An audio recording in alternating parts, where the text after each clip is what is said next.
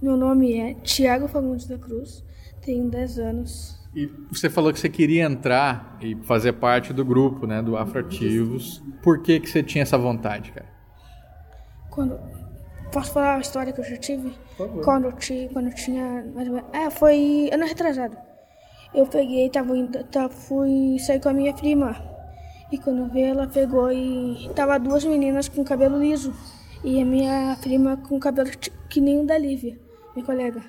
A gente ficou sentado ali na mesa e quando veio a gente ouviu as gurias falando do, que ah, ela, ela tem cabelo duro, ela é, ela é muito feia, eu prefiro ter cabelo liso, é muito mais bonito do que esse. Quando veio eu comecei a minha, a minha, a minha prima sentiu magoada e depois que eu cheguei em casa eu comecei a chorar. Daí eu descobri que a Sora tinha esse projeto, assim. Daí é por isso que eu sempre quis tentar pro projeto da Sora Larice. Você, nunca tinha visto isso acontecer? Foi ali só com a sua prima? Foi só com a minha prima que eu vi acontecer. Daí eu fiquei em choque, porque eu, se eu não, se eu não gosto que as pessoas fazem com, com uma pessoa que eu amo, eu não, eu não vou fazer com outras pessoas. Você falou que você chorou quando chegou em casa. Por quê? Porque eu fiquei muito magoado com isso. Eu, fiquei, eu chorei muito mesmo.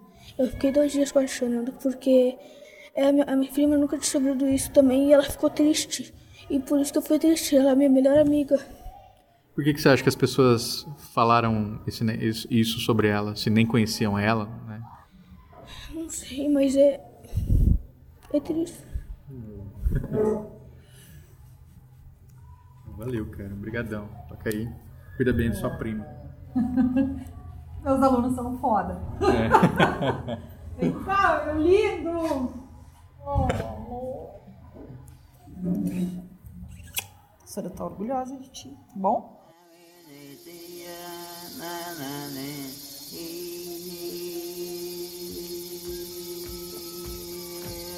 Poranduba. Poranduba. Poranduba. Poranduba.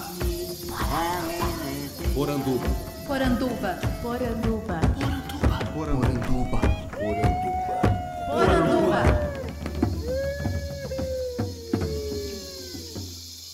Bem-vindos à nossa Poranduba, o podcast sobre as histórias fantásticas do folclore brasileiro.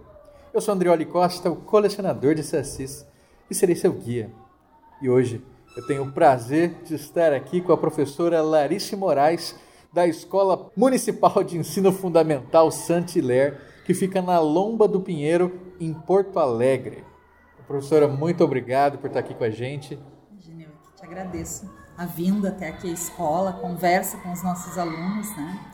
A paciência também para pegar os depoimentos, mas é muito válido, né, que as crianças sejam ouvidas, porque esse projeto ele é um projeto baseado na questão do empoderamento através do conhecimento. E a gente acredita muito no processo de afrobetização, a gente vai falar sobre isso. Né? O projeto, no caso, é o Afroativos, Afro, correto? Isso, Afroativos. Iniciou com uma campanha uh, que tinha o, o, o nome de Solte o Cabelo, Prenda o Preconceito, que foi provocada através da carta de uma aluna questionando o que havia de errado com o próprio cabelo. No início ali de, de 2017, eu tinha uma turma de quarto ano bem difícil e eles não se enxergavam como um grupo. E assim as agressões físicas e verbais eram muito normais, eram muito naturalizadas por eles. Junto com a supervisão pedagógica da escola, pensando no que fazer em relação a isso, a gente começou um projeto com eles de é, revisão de valores na diversidade.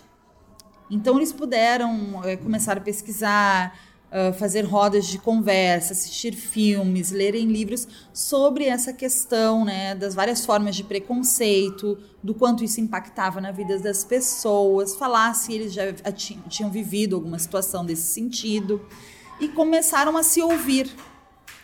É, deu muito certo e a gente percebeu que já tinha alcançado o objetivo e pensamos então no, nos passos seguintes. E eu pedi para que eles fizessem uma avaliação desse projeto. Nesse dia, cada um entregou a sua avaliação, né, a sua cartinha, falando de como era antes, como estava agora, o que, que podia melhorar e tudo mais. E vários relatos foram bem fortes nesse dia, mas o relato da Carolyn ele me atravessou, né? Uma menina de 10 anos, ele me atravessou e me remeteu muito à questão da minha infância, de uma criança negra, periférica, em bolsista em escola particular. E é óbvio que o meu caso, como uma mulher negra que tem a pele clara, ele não se compara, e eu sempre digo isso, eu sempre me coloco é, no meu local de fala. E, e, saliento que o protagonismo é dos alunos, né? Porque eles sabem muito mais do que eu que é sofrer na pele, né? Não só a questão do cabelo. Eu alisei meus cabelos por mais de 25 anos e esse racismo pelo qual eles passam diariamente, cotidianamente, essa violência pela qual eles passam, eu não passei durante minha vida inteira. Meu nome é Carolyn Chauna, eu tenho 12 anos e eu conheço a senhora Larice faz três anos, eu acho, três ou dois. E é você que escreveu aquela carta que todo mundo está falando, que deu origem ao Afrativos? Sim, fui eu que escrevi a carta. O que, que tinha na carta? A carta estava escrito assim: Quando falam do meu cabelo, eu fico com um aperto no coração. Isso não me entra. Eu não consigo acreditar que isso me machuca muito. O que tem meu cabelo, eu não sei mesmo. Por que, que você resolveu escrever? Porque isso era uma coisa que já estava me incomodando muito. Faz bastante tempo que isso estava guardado dentro de mim e eu não falava isso para ninguém, nem para meus familiares, nem para ninguém. Aí a senhora Larissa tinha pedido para a gente escrever como a gente se sentia na sala de aula, com nossos colegas e como a gente se sentia também fora da sala de aula. Aí eu pensei assim, não, como, quando, como eu não contei ainda para ninguém, nem para meus familiares, eu vou contar pelo menos para minha professora, para ver se ela me ajuda. Aí eu falei para ela e eu me senti muito melhor e me senti muito liberta. Então, quando eu li essa carta da Carolyn e lembrei da minha infância, Uh, e somado a isso, a Gine, que a Carolyn também cita, né, na, na, na fala, isso é muito legal que uma a vai citando... era uma aluna ou ela foi convidada? Isso, a Gine era uma, ela era uma aluna, uma ex-aluna hum. em 2017, ela foi minha aluna em 2016 e também tinha passado pelo mesmo processo da Carolyn, só que de uma forma mais sozinha. Né? Ela conversava muito comigo, eu trazia muito essa questão para a sala de aula e com a Bel, a Elizabeth, que era uma outra aluna. Então a gente se apoiava muito umas nas outras. E a turma também colaborava e tal, mas não tinha tanto engajamento quanto a turma B14.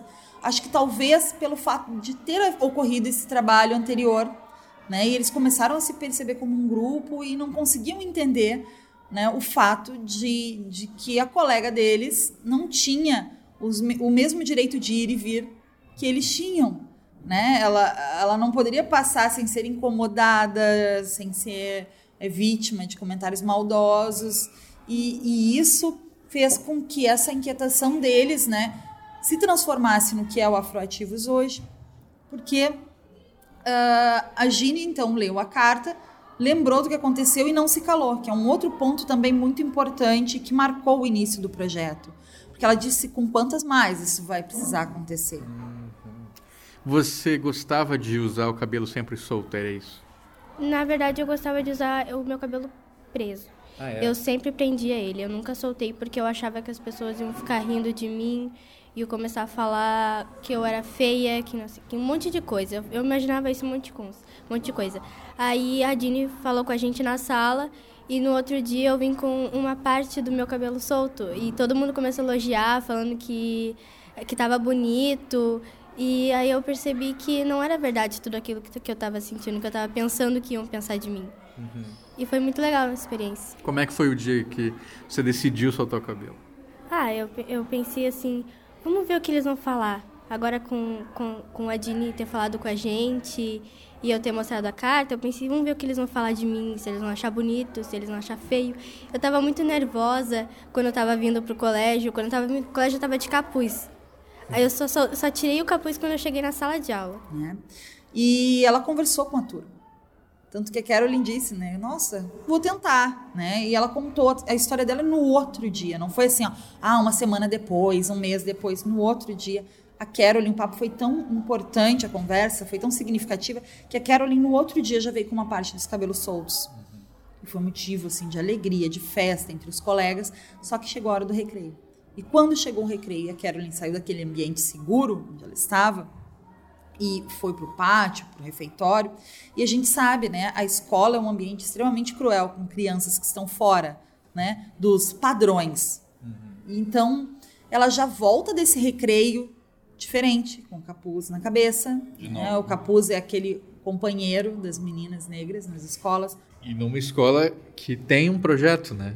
Imagina as que não tem. Sim. É, isso é importante também. O fato de existir um projeto de, de educação antirracista dentro da escola não significa que aqui não exista racismo. Muito pelo contrário, foi através dessa demanda que surgiu o projeto, da necessidade da gente falar sobre isso, da gente trabalhar sobre isso. E, assim, o que se nota, né, o que já se pode notar através dos relatos, dos retornos que esses alunos nos dão, a maneira que eles encaram muda a maneira que eles se enxergam muda.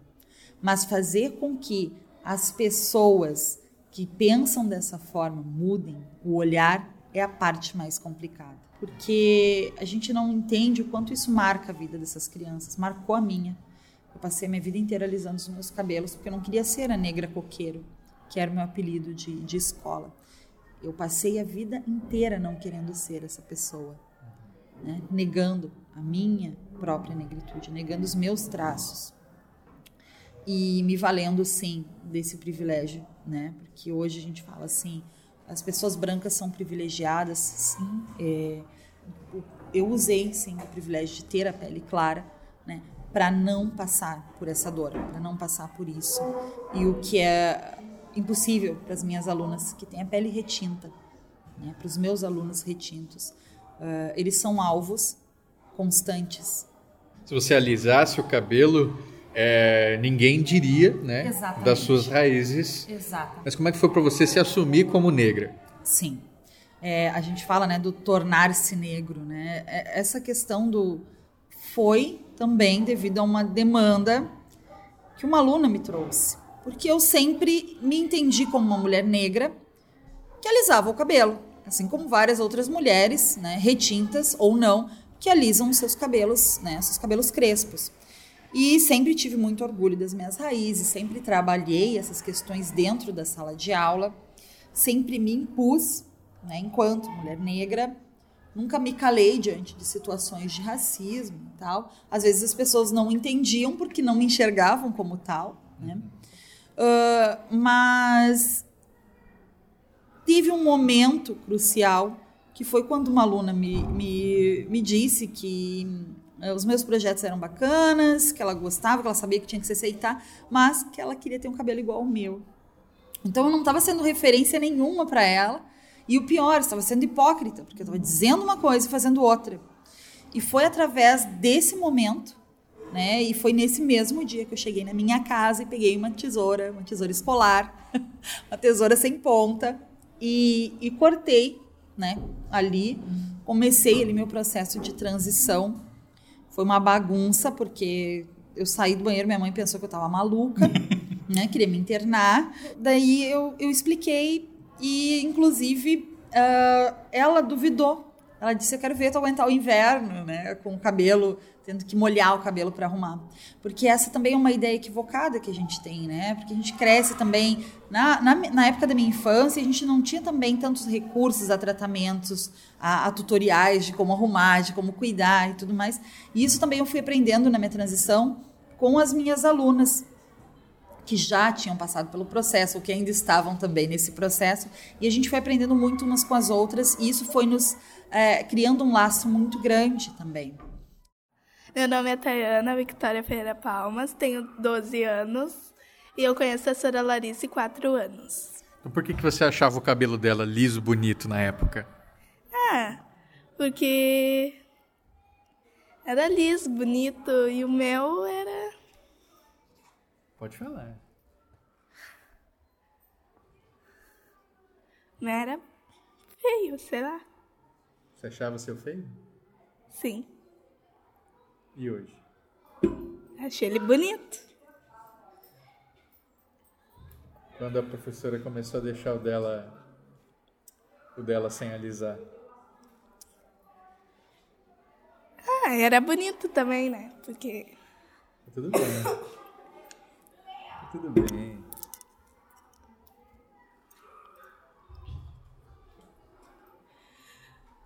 Tá, tá emocionada?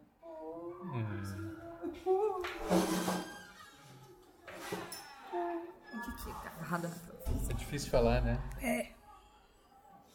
E por que, que é tão difícil falar? O que, que tu sente quando tu tem que falar sobre esse tipo de, de sentimento, esse tipo de situação? Ah, eu acho triste, porque.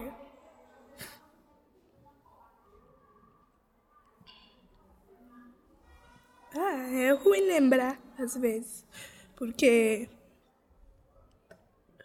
Ai, não sei. Respeitem meus cabelos brancos. E hoje, mudou alguma coisa pra você? Tá mudando ainda? Como é que é? Mudou porque agora todos os meus colegas me elogiam. Quando eu entro dentro da sala, todos os meus colegas respeitam o meu cabelo. E eu fico feliz com isso. Se eu quero pichar, deixa.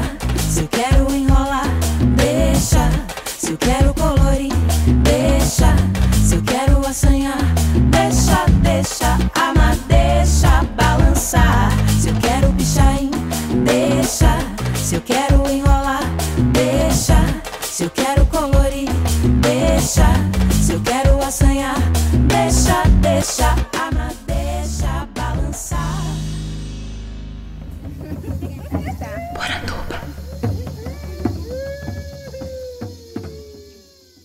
cabelo da Tayana, a primeira vez que eu vi o cabelo dela, o Black Power, né? A primeira vez que eu vi ela soltando foi no TEDx Laçador, né? Um evento onde a gente foi.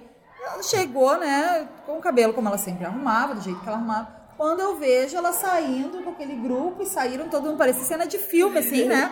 Elas vinham caminhando e eu olhei assim, nossa, como ela é poderosa, como é que ela não se deu conta disso antes? Mas é isso, cada um tem o seu processo, né, Tayana? E engraçado, ela me libertou do meu processo, né? Mas ela não estava liberta, né? Então, é, como é, é, é importante essa, essa unidade, essa força do coletivo, essa força do grupo, né, que se fortalece. E esse projeto ele é um resgate não só para eles, não só para elas, né, como para mim também. né? Mudou a minha vida e está mudando a vida do meu filho, que hoje com seis anos já diz que não quer cortar o cabelo nunca, porque ele é geek power, né? Ele diz eu sou geek power e eu não quero cortar meu cabelo nunca, né? E ele ama o cabelo dele. Ele olha pra mim quando eu vou lá hidrato o cabelo e tal, trato. Ele diz eu tô estiloso, né, mamãe? Então ele já se ama e se aceita e a referência dele são os meus alunos. Ah, então a gente tem que começar a mudar e quando eu falo do processo de afrobetização, eu falo disso. Isso, isso era justamente o que eu ia pedir para você explicar. É, afrobetização é uma ideia de vocês? É um conceito já trabalhado? O que, que vem a ser? Então, a, afro- a afrobetização ou letramento racial né, eram termos que a gente já, fazendo as nossas pesquisas, a gente já encontrava, né, e a gente começou a, a se aprofundar dentro dessa ideia né, do que, que seria afrobetizar. Eh, porque, assim, quando a gente fala que é um projeto chamado Afroativos, ou as pessoas entram em contato, ou tem aquele primeiro eh, impacto, né, quando nos encontram nos eventos, as pessoas pensam que a gente vai dançar, que a gente vai expor algo, né? Ah, então, assim, é muito difícil e as pessoas ficam um pouco constrangidas quando a gente fala foi ali para falar sobre a questão de intelectualidades negras. A nossa cultura é linda, é extremamente rica, mas a gente não pode ser condicionado somente a isso. Né? A gente pode falar sobre ciência, sobre tecnologia, né? porque tem aquela coisa de chamar o negro apenas para, para falar sobre racismo, sobre questões é, africanas. Não, né? a, gente, a gente tem que ampliar isso, está na hora. Né? Nós temos é, 131 anos já da, da abolição, mas que na verdade se reflete em, em um período que vivemos atualmente de escravização mental, né? de um pensamento extremamente colonizado, extremamente provinciano ainda em 2019. Então a alfabetização a gente começou a, a dar esse sentido para a alfabetização dentro do grupo e fora também desse grupo, pensando em atividades dentro da escola que desnaturalizassem essa ideia de inferioridade, de subserviência, né, das pessoas negras, né, da história africana principalmente. Agora durante o mês de maio a gente trabalhou o Dia de África, a gente trabalhou que é o resultado das portas, né? A gente trabalhou a questão uh, do continente africano que a mídia não mostra. Então, após essa conversa, essa fala com os alunos, nós os convidamos para um concurso. Né? O prêmio é uma oficina de serigrafia para fazer as camisetas do Afroativos.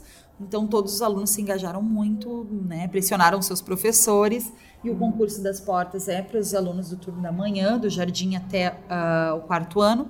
E os cartazes, que estão no nosso prédio principal, uh, são concursos dos alunos do turno da tarde, do quinto ao nono ano, e também para os alunos da EJA. Então, assim, nossa escola tem 1.200 alunos. A gente fez essa fala para todas essas turmas. Então, a gente passou o mês de maio praticamente fazendo isso, né, dentro dos nossos horários e ainda agenda externa, porque uh, os alunos hoje têm uma agenda assim, a gente tem que ir fazendo um revezamento. Hoje tu pudeste conhecer alguns desses alunos, mas a gente tem hoje envolvidos no projeto de forma direta aproximadamente 300 alunos, porque eu tenho nove turmas de volância, mais as turmas de, dos grupos de estudos nas quartas e sextas-feiras. Quartas e sextas de manhã para os alunos da tarde e quartas e sextas do meio-dia a uma para os alunos da manhã que já ficam na escola, né, para fazermos essas pesquisas e essas reuniões de planejamento. Só para a gente saber, é iniciativa totalmente sua? É, ou foi alguma coisa é, combinada junto com o colégio, combinada com algum edital público? Como é que foi? Não, o projeto ele funciona com recursos próprios. Essa iniciativa começou na minha sala de aula, através dessa demanda dos meus alunos, e continua sendo é, ampliado, aí sim, pela escola pois em 2017 ele funcionava durante o meu horário de hora atividade fora da escola, onde eu vinha para a escola para trabalhar com esses alunos no contraturno, porque a gente começou a sentir a necessidade de estudar mais sobre o assunto. E no ano de 2018 já, a gente já foi convidado para entrar para o currículo complementar da escola. Legal o que ampliou bastante, né? Se eu me lembro bem, o aluno que não vai bem na sala de aula, né, ele não pode participar das apresentações. É, a gente tem essa questão de, de condicionar uh, e aqui, né, época de conselhos de classe, já né, eles já vêm com aquele frio na barriga porque, uh, né, os resultados acabam sim influenciando nas participações. A gente já teve casos de alunos que teve que ficar ali na geladeira um tempo até melhorar, né? até entender né? o motivo também. Não é uma punição, é uma maneira também de fazer com que eles entendam que a gente, na vida, né? e isso é para a vida deles, né? a gente aqui não está formando alunos que só sabem repetir, que só sabem né, reproduzir as falas dos outros. A gente tem que fazer com que eles entendam que a gente está criando aqui protagonistas das próprias histórias. Nem todo mundo faz o que gosta o tempo inteiro. Né? Mas se a gente tem alguma dificuldade, não é fugindo dessa dificuldade ou negligenciando essa dificuldade que a gente vai conseguir né, passar por esse obstáculo. E tudo é importante, não é só afroativos que é importante. Né? A gente tem vários outros projetos aqui dentro da escola, é, a gente tem também vários outros coletivos fora né, do, do aqui do, da nossa escola que trabalham com essa questão também das relações étnico-raciais que fazem ótimos trabalhos, porque nas nossas pesquisas, nas nossas reuniões, nos nossos encontros, eles começaram a se questionar sobre quais eram as razões que faziam com que eles aprendessem aquelas coisas somente nas nossas reuniões. Né? Porque eles só aprendiam sobre Grécia e Roma, nunca vou esquecer, ficou falando assim, eu só aprendo sobre Grécia e Roma, não sei nada sobre as minhas uh, origens, e o que eu aprendo fala só sobre escravização. Né? Eles não falam sobre os reinos, eles não falam uh, sobre a parte positiva. E eu até entendo, porque foi essa maneira que a gente aprendeu. Né? Assim que a gente, as pessoas vão reproduzindo o que elas vão aprendendo e a nossa educação, infelizmente, se dá de forma eurocêntrica. Né?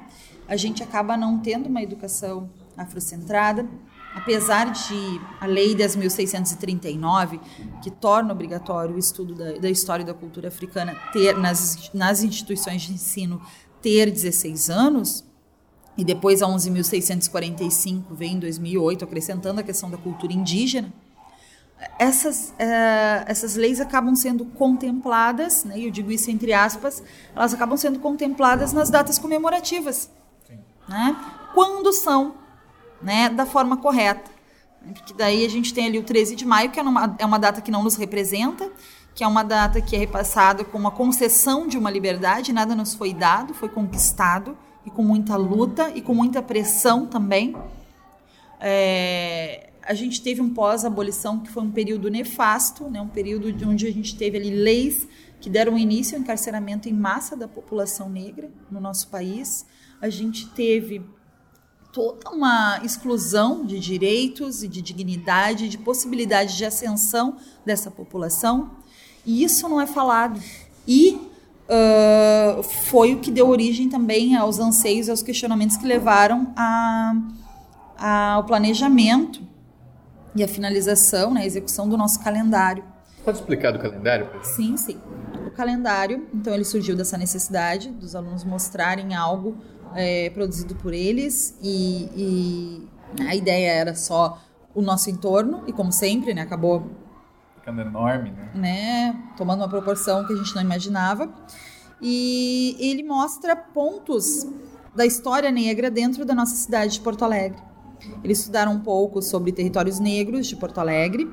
Muitos desses locais das fotos foram né, nesse Museu do Percurso do Negro e acrescentaram também locais que eles agregaram né, e ressignificaram através da própria trajetória deles. Eles foram, por exemplo, no mercado público que tem o Bará, né? Bará.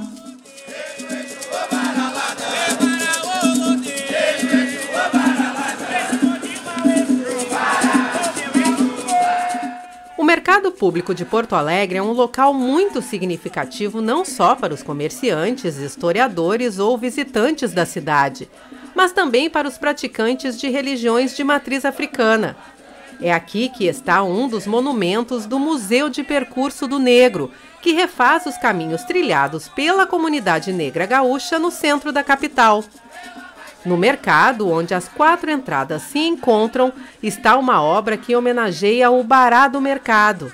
É ali o local do assentamento do orixá que abre os caminhos e é dono do movimento. E no último dia 13 de junho, foi mais uma vez ponto de encontro de religiosos de todas as fés, em uma homenagem a Bará com a cara do sincretismo brasileiro. Falar em Santo Antônio né, é aproximar o casamento, é aproximar o amor, é aproximar as energias boas, entendeu? E falar em Bará é caminhos abertos, é a moeda corrente, é o trabalho, é a segurança, é a proteção. Então todos hoje estão vindo aqui buscar através da sua fé, através da sua devoção, da sua confiança, vem buscar alguma coisa, entendeu? Através da fitinha, uma sorte no amor, uma sorte no trabalho, uma segurança na sua vida, uma proteção para o seu carro. E é nesse tipo de coisa, né? E esse ano né, é o ano do Bará. Bará, ele é, ele é o quê? Para quem não conhece. O Bará do mercado a gente encontrou várias versões, né? A gente encontrou versões que envolvem desde o príncipe custódio, a gente encontrou, encontrou versões que dizem que existe um assentamento de bará, outras que não, né? Mas o bará, ele é um símbolo, né? É um, um símbolo muito importante da, da religião, das religiões afro-gaúchas. Né? Então, assim, ele tem toda uma uma mística e uma polêmica em cima, né, dessa origem, se existe, se não existe, tudo mais. E a gente também conseguiu pesquisar um pouco sobre essas religiões, né, sobre a questão da intolerância religiosa, né, das manifestações. A gente foi para a Praça do Tambor, né, que era a praça né, da, da, forca, né, a antiga Praça da Forca, onde havia uns enforcamentos. Ah, é o mesmo lugar? Exatamente, né, onde foi construído o tambor, e esse tambor sai som, eles batucaram no tambor juntos, uh, tem uma acústica ali muito legal, batuque, tem o som mesmo, é, fomos para a igreja das dores, né, onde tem toda aquela questão né, de nunca ter sido finalizada a obra, né, de, de ter sido, uh, de ter havido uma, uma, uma injustiça né, na condenação de um dos, dos, dos trabalhadores, é, ser acusado injustamente de roubo e tal. Então, assim, foi muito bacana. Na frente dessa igreja ficava o Pelourinho. A gente foi na pegada africana, que normalmente os alunos passavam por ali e não imaginavam que tinha, né? Aquele, aquele local ali no Quilombo dos Alpes, que eles não, não conheciam, na Oxum de Ipanema, é, no Centro de Referência do Negro, no painel afro-brasileiro. E. O pessoal consegue encontrar isso online? Sim, sim, a gente tem na página disponível.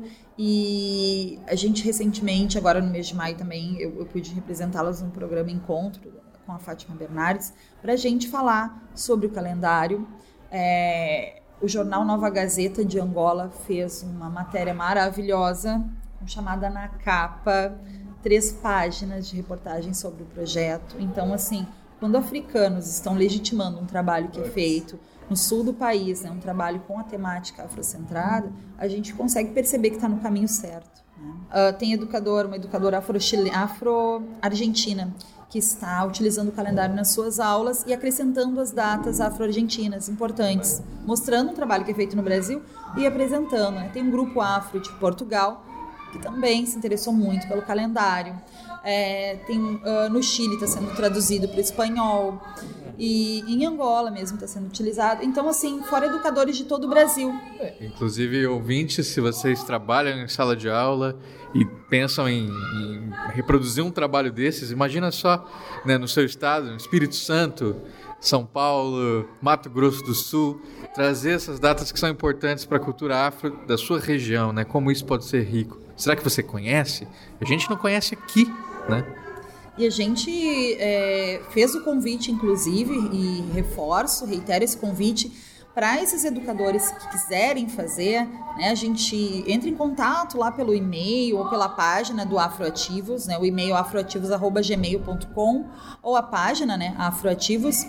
É, a gente manda o calendário também, a versão né, do, do, do PDF e para que as pessoas tenham uma base de como começar, de como fazer e que após, né, uh, terem esses trabalhos concluídos, que compartilhe com a hashtag, né, Movimento Internacional de Afroalfabetização, para que a gente consiga ter um banco ali de informações, de trocas, né, que só vai crescendo. Né, e que todos consigam conhecer também locais importantes para a nossa cultura dentro de outras regiões do país. Então, assim, esses alunos eles puderam conhecer locais e recontar essa história. E tem até o depoimento de um dos alunos que foi fantástico, que foi o depoimento do Alisson, que ele coloca, né, que o local onde ele estava tirando a foto foi um local de tristeza, de tragédia, mas que ele ser fotografado ali, exaltado como negro, né, e não é, como um escravizado, aquilo mudava tudo, aquilo mudava a história. Escapei da morte, agora sei pra onde Ok, eram rancores abissais. Fiz a fé ecoar como catedrais, sacro igual torais, mata igual corais, tubarão voraz de saberes orientais. Meu cântico fez do Atlântico um detalhe quântico, busque nos temporais, vozes ancestrais. Luz que mede coragem, tempo de paz, estilo Jesus 2.0, carai, Jesus 2.0. Caminho sobre as águas da mágoa dos pangua que caga essas regras que me impuseram. Era um nada, hoje eu guardo o infinito. Me sinto tipo a invenção do zero. Não sou convencido, não sou convincente. Aí. Vê na rua que as rimas fizeram. Da pasta base pra base na pasta. O mundão arrasta, milhão me agasta. Voa, ping pong. Afasta, bosta, basta. Mente rasta, vibra. Recalibra o yin yang igual um cineasta. Busca festa, ofusca festa. Mira até tomando. Eu decido se vocês vão lidar com King ou se vão lidar com Kong. Ouro tipo Azteca, vinda vida seca. Tudo era o Saara, o Saara, o Saara. Abundância meca, tipo meca. Só toma Sankara, quem cara e repara. Pique recém-nascido, secado de checa. Mescla de Vivara, Guevara, Lepara. Minha caneta tá fudendo com a história branca. E o mundo grita: não para, não para, não para. Então supera a tara velha nessa caravela. Sério, para velhos que um cara tela em perspectiva. Eu subo, quebro tudo e eles chamam de conceito. Eu penso que de algum jeito traga mão de Shiva. Isso é Deus falando através dos manos. Sou eu mirando e matando a cru. Só quem driblou a morte pela norte, saca? Que nunca foi sorte, sempre foi Exu. Meto terno por diversão. É subalterno ou subversão. Tudo era inferno, eu fiz inversão. A meta é o eterno, a imensidão. Como abelha se acumula sob a telha, eu pastoreia negra ovelha que vagou dispersa. Polinização, pauta, conversa. Até que nos chamem de colonização reversa. Oi, meu nome é Anderson, tenho 9 anos e eu, eu comecei afrativo pela Sora. A Sora é muito legal, me inspirei na Sora. Eu achei legal porque a gente pesquisa e a Sora ajuda a gente a tirar os outros do caminho errado pro certo. Deixa eu só ver uma coisa contigo. Você falou de caminho certo e caminho errado. O que, que é o caminho errado para você? O caminho errado é onde as pessoas falam bullying, não vê onde é, isso vai dar. E isso é o errado. Exceto as pessoas saber que, que as outras pessoas se sentem. E todo o mundo inteiro vê que não importa se o outro é branco, o preto tem que ser representado como ser humano, não como uma peça. Uma das coisas que eu queria puxar agora também é quanto à participação de alunos que não são negros, né? Então acho que isso é bem legal porque no Afroativos temos eh, vários alunos brancos também participando. Então, eh, primeiro isso foi uma coisa, uma decisão sua desde o começo e outra coisa que é qual que é a importância eh, de quem não vive essas questões raciais no dia a dia, né, também se engajar nessa, nessas questões, nessa luta. Pois então. A turma, acho que isso já responde a maior parte das tuas, dos teus questionamentos. A turma B14 que criou o Afroativos era uma turma onde a maior parte dos alunos eram brancos. né? Eles não eram negros, mas eles eram colegas da Caroline, indignados com o fato né, dela ter que passar por esse tipo é, de preconceito sobre o qual eles não faziam ideia de como era sentir. Então, desde o início, desde sempre, foi o envolvimento deles, o movimento começou por eles. Eu me sinto como uma mediadora ali, coordeno, ajudo, eu brinco que eu sou a Uber somente, né? É muito genuíno e muito importante que todos os alunos e que todas as pessoas venham juntas no combate, né? A gente fala que hoje é, é, não adianta só, né, a gente dizer que não é racista, né? A gente tem essa questão da Angela Davis, né, que, que afirma isso. Não basta somente não ser racista, né? A gente tem que ser antirracista. E isso, quando um aluno não negro ou uma pessoa não negra chega para lutar junto, para se colocar como escudo na luta e usar seu, sua posição de privilégio para dar o protagonismo para essas pessoas negras, a gente fala muito do que a prime, o primeiro passo é se reconhecer sim como um privilegiado, né? E que não é pelo fato dele ser privilegiado que ele não é bem-vindo no nosso grupo, mas que é importante sim que haja essa conscientização para que, que essa pessoa consiga ter empatia, né? E entender que não adianta dizer assim, eu sei o que tu sente, ah, eu já passei, não, não passou, não faz ideia do que uma pessoa negra passa, mas uh, fazer o possível para que isso não aconteça mais, né? Então, assim, o racismo ele não foi criado pelas pessoas negras, mas são as pessoas negras que sofrem, né, de forma extremamente violenta e cruel, né, com ele. Então, hoje eu vejo mães de alunas se descobrindo, né, se redescobrindo através das suas filhas e dos seus filhos, né, que são alunos do projeto. Eu vejo ainda famílias que não aceitam ou que não apoiam os seus alunos. E a gente já está pensando nessa necessidade de envolvermos mais as mães, principalmente, porque isso não é culpa delas, isso é culpa de um discurso que já vem sendo é, difundido há muito tempo né? A gente ouve ainda de algumas famílias a questão, né, de que a relação interracial é positiva para branquear a família, né? Né? Já ouvi muito aqui no Rio Grande do Sul. Para, né, apurar a raça ainda, né? Tem aquela questão toda que a gente escuta. E isso tem a ver, essas pessoas não sabem que a gente teve políticas de embranquecimento aqui no nosso país, embasadas, é, aí eu questiono, né, com uh, teóricos, né, inclusive, né? Uh, e com a vinda, né, do, do, o incentivo da vinda dos imigrantes italianos para o nosso país, e, e, eu questiono quando falam da questão das cotas também, né, quem foram os primeiros cotistas do nosso país, né? Nós não somos as primeiras cotistas, né? Todos os, os incentivos para a vinda, as terras, né, e tudo mais. Depois a gente teve também a, a lei do boi, né? as cotas e tudo mais. Como é que é a lei do boi? A questão para os filhos, né, dos, dos, fazendeiros, né, toda uma questão lá da, do estudo da agrícola, né? é, é. é muito estranho num país onde a maior parte da população, né, se autodeclara como negra, né, uma população de 54%, mas é minoria nos espaços de poder e decisão. E se a gente não puxar as raízes históricas disso, se a gente não começar a, a, ignorar isso, né, e viver esse mito da democracia racial que a gente vive atualmente no país, dizer que não tem diferença, o somos todos iguais, é só conseguir que a gente consegue, é só se esforçar, né? A gente acaba não andando e as coisas acabam não, não, não acontecendo, as mudanças acabam não acontecendo, né? E, e é isso que a gente quer. A gente quer que essas crianças hoje já cresçam sabendo dos direitos que eles têm, sabendo da batalha que eles têm pela frente, mas também sabendo que eles têm é, um grupo que está ali, né, fortalecido, que está ali torcendo e acompanhando essa trajetória. Meu nome é Lívia Pereira Barbosa, eu tenho 11 anos e trabalho, uh, tenho aula com a senhora há 3 anos. Você quis então participar depois do, do Afrotips, por quê? Porque eu gosto e a minha mãe viu a senhora Larissa na TV. O que, que a tua mãe disse pra ti mesmo? Ela disse que eu vou ser igual ela e a senhora Larissa é bonita. E ela faz um projeto muito lindo.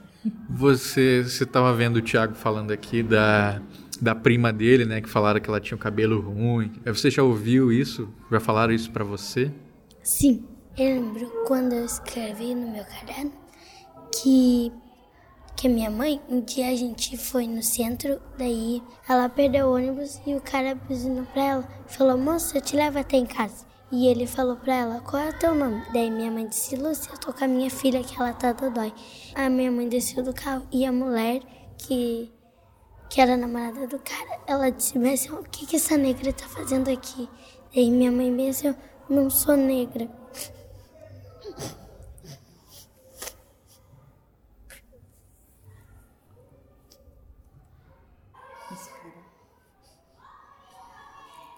Tua mãe, tu, vocês não têm que ficar tristes quando alguém chama vocês de negras ou de pretas.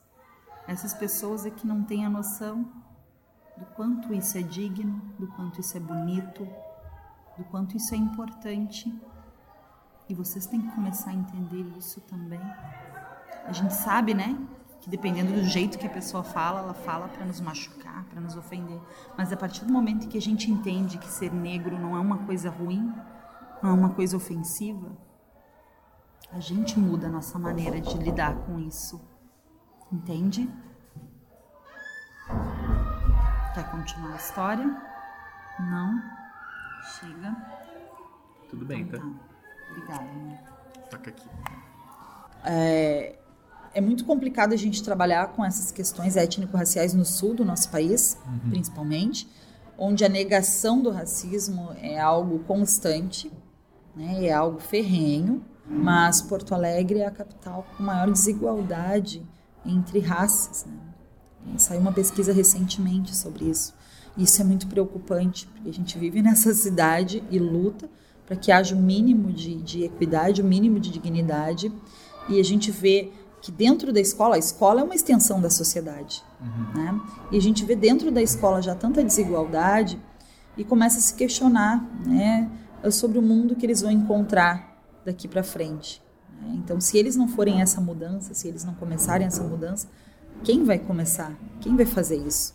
Isso é uma coisa que eu queria puxar então agora, que é a gente viu aqui já conversando um pouco com os alunos que participam dos projetos, é que infelizmente aqueles que são negros retintos, que carregam mais essa problemática, eles têm uma enorme dificuldade de expressão né? quase não conseguem verbalizar esse sentimento. Primeiro, porque estão sofrendo e choram, e segundo, porque a voz parece que está muito contida, enquanto os alunos brancos eles têm é, essa extroversão. Você tem esse cuidado como mediadora de, é, é de cuidar disso para que o branco, então, que consegue se expressar, não acabe tomando esses espaços de poder, né? de fala, né? Não sim, só sim. de poder. Sim, sim é, a começar pela questão é, do respeito ao lugar de fala.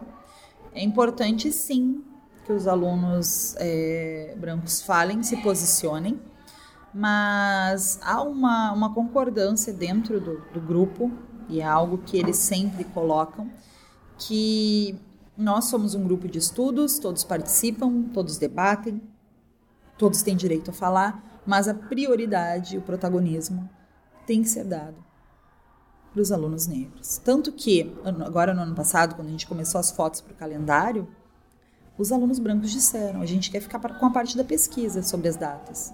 Quem tem que tirar as fotos? Eles votaram, eles definiram, eles decidiram quem teria que representá-los. Né? Então, assim, é toda uma construção que vai muito além né? Do, e, e, a maneira que eles se colocam, né? Eu vi ali, quando a Lívia começou a chorar, que o Anderson até saiu de perto. Porque isso é uma coisa que deixa né, a pessoa. Porque isso, né? eu não vivo isso, então como alguém pode fazer isso com outra pessoa? Como eu vi ele falando ali, né? São pessoas, a gente não quer que sejam tratados como peças, né? E, e eu, eu acho isso lindo, essa união deles, essa, essa mistura, sim, é muito importante. Claro que a gente não pode esquecer de quem a gente é, né? E qual o objetivo de estarmos aqui reunidos, né? De sermos o afroativos. E, e de, de, forma alguma não temo né, essa, essa questão do, do, do, do lugar de fala, né, de que haja essa tomada. Não, é, é tudo conversado, é tudo construído de forma muito coletiva e uns dão força para os outros, uns aprendem com os outros. Hoje, trouxe alguns alunos aqui, mas poderia trazer uh, de forma invertida. Alunos brancos que são do projeto e que têm vergonha de falar, por exemplo. Uhum. Né? E alunos negros que já, já estão super habituados a falar. Né? Então, foi algo do momento. Do momento, exato. Mas a gente não tem muito isso e dentro essa dificuldade agora, né? Voltando a essa questão, né? Essa dificuldade de verbalizar, isso acontece muito durante as nossas reuniões, onde eles expressam as emoções, eles expressam o que eles sentem e aquilo fica ali entre a gente. E, e essa dificuldade de verbalizar vem muito também daquela sensação de paralisação, porque ninguém está preparado para esse tipo de situação. Apesar de viver isso é, de forma constante, é algo que te paralisa, que te revolta, e é difícil saber lidar com isso. Eu tenho alunos que não conseguem nem começar a falar sobre. Que só de lembrar, nem disse a Tayana, só de lembrar já é dolorido. Já dói demais. E assim, são crianças de 12 anos que tu ouviste aqui além de uma alfabetização, o que eu vejo é também uma, uma alfabetização sensível. Porque a escola, eu falando como né, um aluno de escola particular, que viveu a vida inteira em escola particular, eu sempre fui estimulado a não, não demonstrar esse tipo de sentimento que eles estão mostrando. Né? A não chorar, a não sentir, a não sofrer. E eu vejo eles chorando, alunos chorando, porque aconteceu racismo com o colega. Eu acho isso fantástico. É isso, a, a empatia. E muito mais do que falar sobre empatia, viver de fato, praticar. Então, eu sou muito suspeita para falar, mas eu tenho alunos aqui que, se tiverem que pular na frente do colega para defender, eles vão fazer e eles já fizeram em várias outras ocasiões. Eu não estou falando assim de forma agressiva, mas é assim: se o colega paralisar, ele vai olhar e ele não vai se calar, sabe? Ele vai se colocar. E isso é só motivo de orgulho, na verdade. É, a gente está criando seres humanos fantásticos, pessoas sensíveis às dores cotidianas, às dores dos outros, pessoas com um nível de, de autoconhecimento absurdo, porque a partir do momento em que tu aprende a esconder as tuas emoções e a travar os teus sentimentos, isso também acaba te adoecendo, te machucando, né? E vai moldando também um pouco da maneira que tu vai lidar com isso. E, e os pequenos já não. Os pequenos, eles... Né, eu trabalhei a questão da, da, da jogadora da França agora, que foi alvo de, de, de, de racismo, enfim, né? Partida contra o Brasil, agora no, no domingo, né? E eu trouxe isso para a sala de aula em todos os níveis. Eu digo, bom, eu trabalho com jardim, eu trabalho com o quarto ano e o quinto ano, dentro do currículo né, da, da volância. Então, eu vou levar e vou trabalhar com todos, cada um com seu grau de exigência, cada um com seu nível né, de entendimento. E foi fantástico, porque eu coloquei as fotos, expliquei o que tinha acontecido, e perguntei o que, que eles achavam a respeito. Foi uma conversa muito assim informal. E a partir dali eles já começaram a formular frases, assim. Eu não gostei disso, porque eles. Tudo agora eles querem gravar vídeo, eles querem fazer vídeo. Essas né? meninas, as crianças do jardim. Do jardim. Quer fazer JB, vídeo. É, eles querem fazer vídeo, porque eles, né, eles. A gente é famoso, a Afroativos é famoso, eles têm essa coisa na cabecinha já, né? Desde pequenininhos. É. É. Aparece na TV. Isso, aí aparece na TV, viu, lá, ah, viu a professora na TV, né? Então eles querem tudo, eles querem aparecer na TV. E eles já vêm com as frases formuladas. E ela disse, eu acho muito feio, cinco anos, né, a Maria Eduarda. Eu acho muito feio ser snob. Eu olhei para ela assim, o que é ser snob? E ela é ficar falando mal das pessoas, né? A ideia dela de pessoa snob é isso. De repente ela não soube verbalizar, né? né? O que era ser snob, mas isso foi tão interessante que cada um veio falando, veio dando um relato, né? E o que mais me assustou foi quando eles falaram que tinham vontade de mostrar o dedo feio e eu digo, meu Deus, que susto, né? O que, que seria esse dedo feio? E eles mostraram, né, aquele dedinho para baixo, né? O polegar de, pra baixo. Né, o polegar para baixo que não tá com nada, né? Isso aqui não tá com nada. Esse é o dedinho feio. É. E isso foi fantástico, né? Pra mim, a gente aprende todos os dias. A gente pensa que vai vir aqui, né, para trocar, mas na verdade a gente mais aprende do que ensina. Uhum. Né? O que eles nos dão em troca é muito mais potente do que a gente dá para eles. Eu vou fazer uma observação e ver se você concorda comigo. Me, me parece que, para que haja um entendimento mesmo do que, que eles estão é, vivenciando sobre racismo e para que aquilo seja introjetado, primeiro eles precisam repetir e depois entender. Então, assim, quando eu, eu, converso com as crianças, eu vejo elas falando é, frases que parecem é, que eles tiraram, é, clichês, que eles tiraram direto ali da explicação da professora e estão repetindo. E que depois eles vão conseguir verbalizar isso de uma maneira que é própria deles. Né? Você concorda com isso, professora? É um caminho tão longo. É, primeiro a gente precisa, uh, um jardim, por exemplo, né? Eu comecei trabalhando com eles a questão das emoções, eles entenderem as emoções, identificarem essas emoções e a gente daí começa a partir para a questão da identidade, né? O eu, quem sou eu, como me entendo, né? E depois a questão da diversidade, que é o outro, né? Como eu, como eu enxergo o outro, como eu trato o outro, como eu me relaciono com o outro. E, e, isso é um caminho que, falando assim, parece não, coisa de duas, três semanas. Né? Não, isso é uma construção que leva muito tempo, principalmente com os menores, né?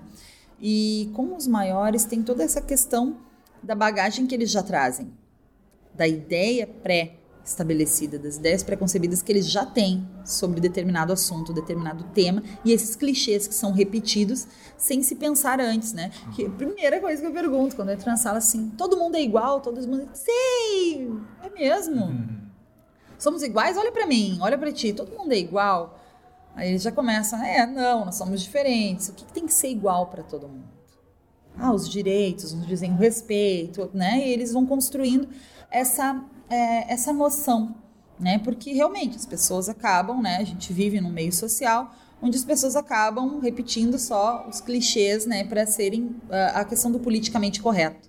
Né? E a gente vive muito essa questão do politicamente correto aqui no Sul, a questão do racismo cordial, a questão do racismo velado, né? E eu brinco com eles quando eu dou exemplos ali de racismo cordial, aquela questão né, de ai, como teu cabelo é macio, hum, ai, como teu cabelo é fofinho, apertar, ai, né, aquela coisa. E aí faço isso com um aluno que tem o cabelo liso. E eles ficam chocados, né? Tipo, já aconteceu isso contigo? Da gente chegar assim, ai, como é liso o teu cabelo. Não. Digo, vocês conseguem se dar conta? Porque muitas vezes é isso, é só dizer sem sentir, sem entender, sem visualizar. Né? Uh, a gente tem também a questão uh, da, dessa construção né, do entendimento e a diferenciação do racismo com o bullying. Muitos, e as escolas tratam né, como bullying casos de racismo. Sofreu bullying com o cabelo. Isso vai muito além de, do deboche pelo cabelo. Isso tem raízes muito mais profundas. Isso faz parte de toda uma estrutura. Essa noção do, do da diferença entre racismo e bullying é algo que a maior parte ainda não entende. Então as pessoas assim, ah, como que é trabalhar? Não, tem tanta coisa que precisa ser trabalhada antes, que eles precisam entender e não só reproduzir, não só repetir sem entender, sem sentir o que eles estão fazendo, sem é, é, realmente sentir aquilo. É um caminho recente, E a gente ainda está encontrando né, o sul disso, e aí eu digo sul para provocar mesmo essa reflexão, né? Norte, né? Por, É. que, por que sempre nortear, né? E não sulear? E por que a gente não pode ver as perspectivas através né, da- do nosso protagonismo? E eu brinquei com eles agora, nesse mês de maio, onde a gente trabalhou essa questão do continente africano, que a mídia não mostra, que eles tomam aquele susto quando eu mostro o mapa mundi como eles dizem, entre aspas, né, virado de cabeça para baixo. Tá errado, né? Aquela coisa toda. Eu digo, "Ah, então continua sendo nosso planeta. Né? E aí a gente traz o globo também, a imagem do planisfério, para que eles né, notem a incoerência, né? Então, assim, a, a educação afrobetizadora, ela vai muito além só dessas questões relacionadas à africanidades. né? Ela vai, né, a questão da descolonização do pensamento, porque a gente ainda tem muito, eu ainda tenho muito, é, o que aprender, o que pesquisar, e a gente vai aprendendo juntos, né?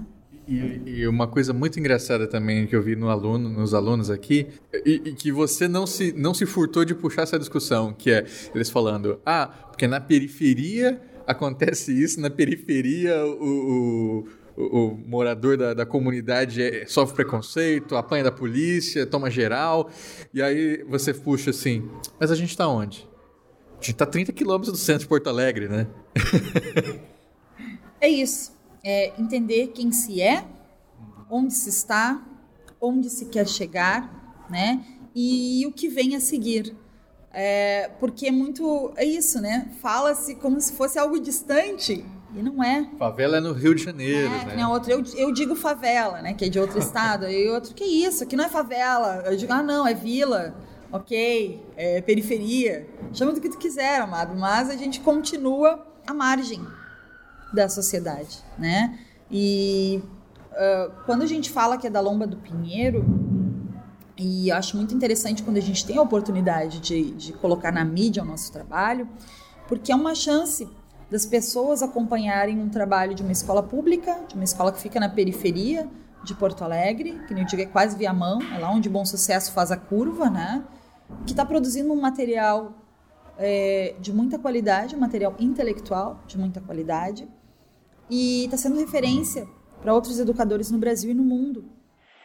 Presentemente eu posso me considerar um sujeito de sorte, porque apesar de muito moço, me sinto são e salve forte.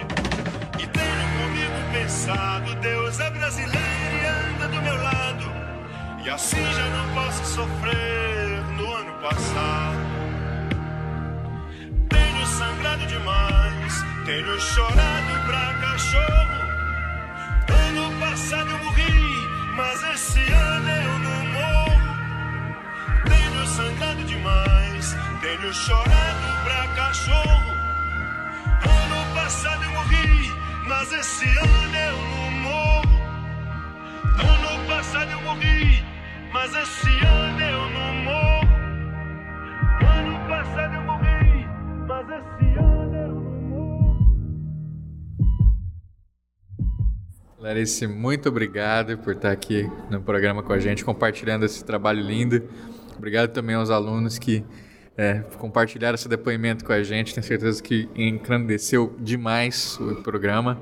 E se você tiver um recado final, um site que você quiser mandar para o pessoal acessar, né, fica à vontade, a palavra é sua. Então, tá? Queria agradecer a todo mundo que acompanhou até agora. Quaisquer dúvidas, compartilhamento, somas que vocês tenham a fazer conosco, procure então nas nossas redes o e-mail afroativos@gmail.com, na página Afroativos, tudo junto. E no Instagram também. Temos um canal no YouTube, está ainda um pouco obsoleto, a gente não está mexendo muito, mas em breve, né, a gente já já está pensando em conteúdo bem bacana para entrar aí com o canal do YouTube 2019, segundo semestre. né? Então, é, é um é trabalho que não termina, a gente vai ter o calendário 2020 e já está pensando de que maneira a gente vai inserir, mas eu posso adiantar que vai ter mãe de aluno, vó de aluno, e a gente vai ampliando a iniciativa. Já começamos a pesquisa e a votação pelos lugares. É, é muito importante essa, essa esse alcance, né, que se vai tendo, mas também é importante frisar a questão da, dos recursos próprios, né, porque a gente acaba ali vendendo os botões, canetas, camisetas, para amortizar um pouco dos custos, né? Porque são muitos eventos, a agenda deles é intensa o ano todo. E isso demanda combustível, lanche, é, né, um tempo que tem que se fazer multiplicar para né, que seja produtivo. E, por exemplo, agora nós somos convidados para participarmos de um evento, de um simpósio que vai ter da juventude no Rio Grande do Norte, né, em Natal, e na Universidade Federal né, do Rio Grande do Norte, para apresentarmos o trabalho lá. E a gente abriu já a vaquinha ah, é. aquele link que você me mandou, né? Isso, exatamente. Vai estar tá aí para vocês, quem quiser, quem puder também e quiser apoiar, né? Por favor. Isso, a gente agradece muito, porque tudo com muita luta, muita dificuldade.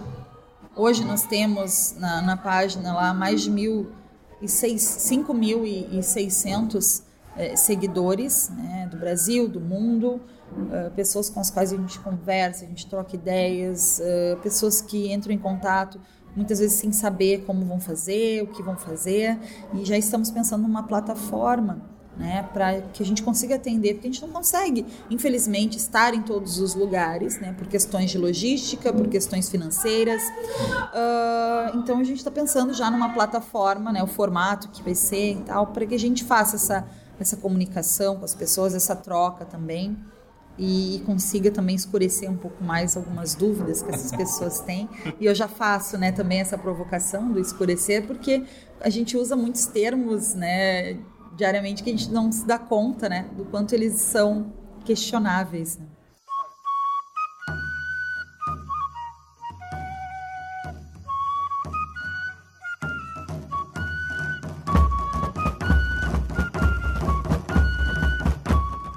Gostou do programa?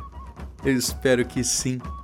Se gostou mesmo, faça como os nossos apoiadores que assinam mensalmente os planos de apoio do colecionador de sacis no picpay.me barra colecionador de sacis e no padrim.com.br barra saci.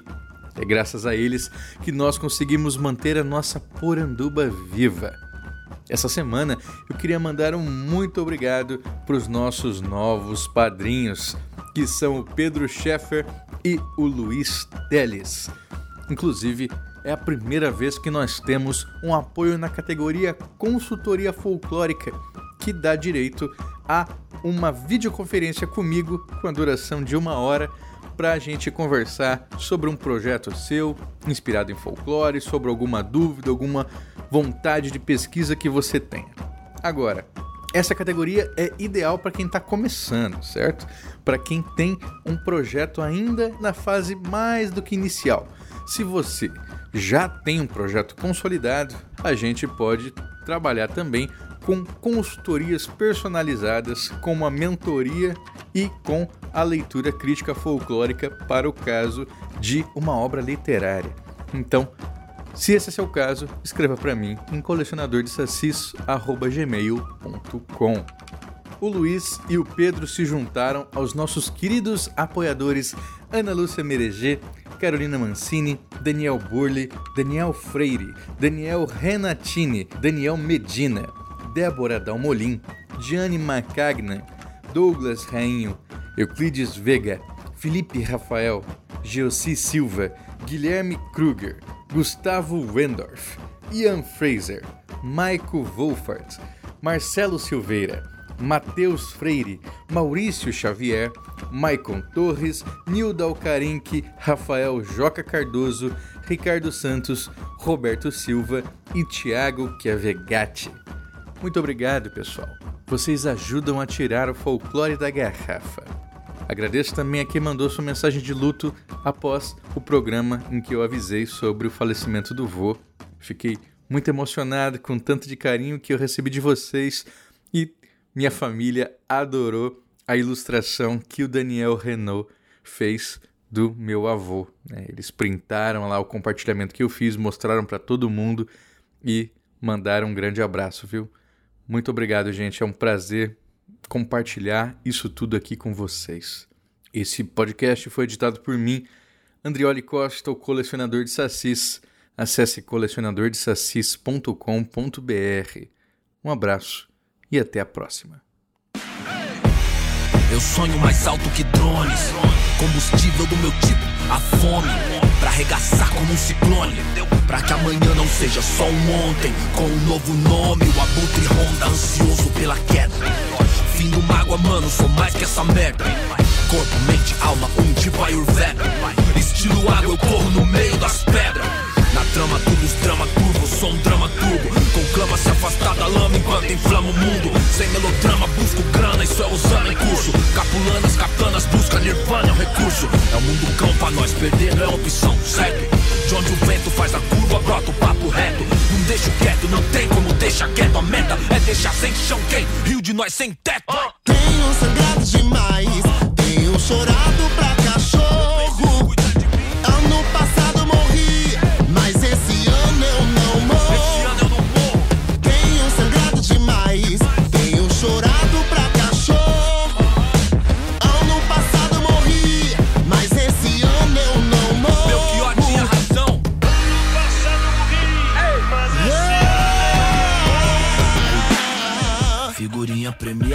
brilho no escuro, desde a quebrada avulso. De gorro alto do morro, os camarada, tudo. De peça no forro, os piores impulsos. Só eu e Deus sabe o que é não ter nada, ser expulso. Ponho linhas no mundo, mas já quis pôr no pulso. Sem o torro, nossa vida não vale a de um cachorro triste. Hoje cedo não era um hit, era um pedido de socorro. Mano, rancor é igual um tumor, envenena a raiz. Onde a plateia só deseja ser feliz. Com uma presença aérea, onde a última tendência é depressão com aparência de férias. Odiar o diabo é mó boi. Difícil é viver no inferno e vem à tona que o mesmo império canalha que não te leva a sério interfere pra te levar à lona. Revide. Tenho sangrado demais,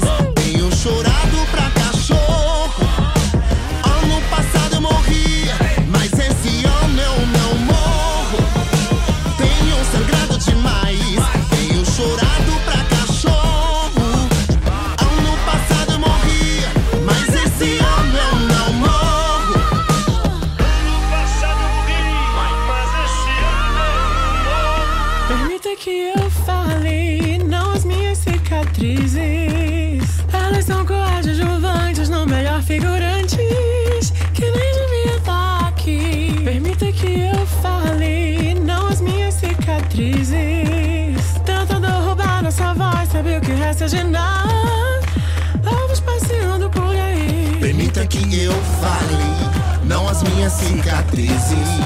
Se isso é sobrevivência, me resumir a sobrevivência. Roubar um pouco de bom que vivi. Por fim, permita que eu fale, não, não as minhas cicatrizes. Achar que essas mazelas me definem é o pior dos crimes. É dar o troféu pro nosso algoz e fazer nós sumir.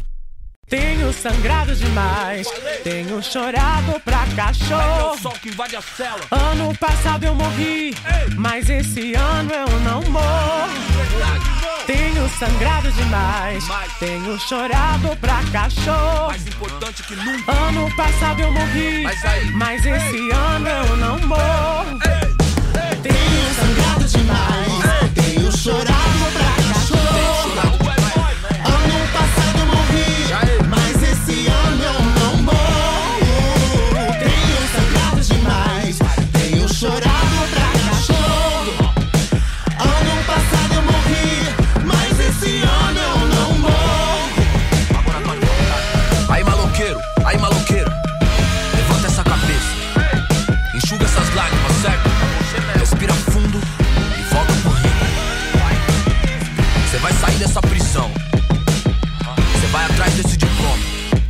da beleza do sol, entendeu? Faz isso por nós. Faz essa por nós, te vejo no pódio. Ano passado eu morri, mas esse ano eu não morro.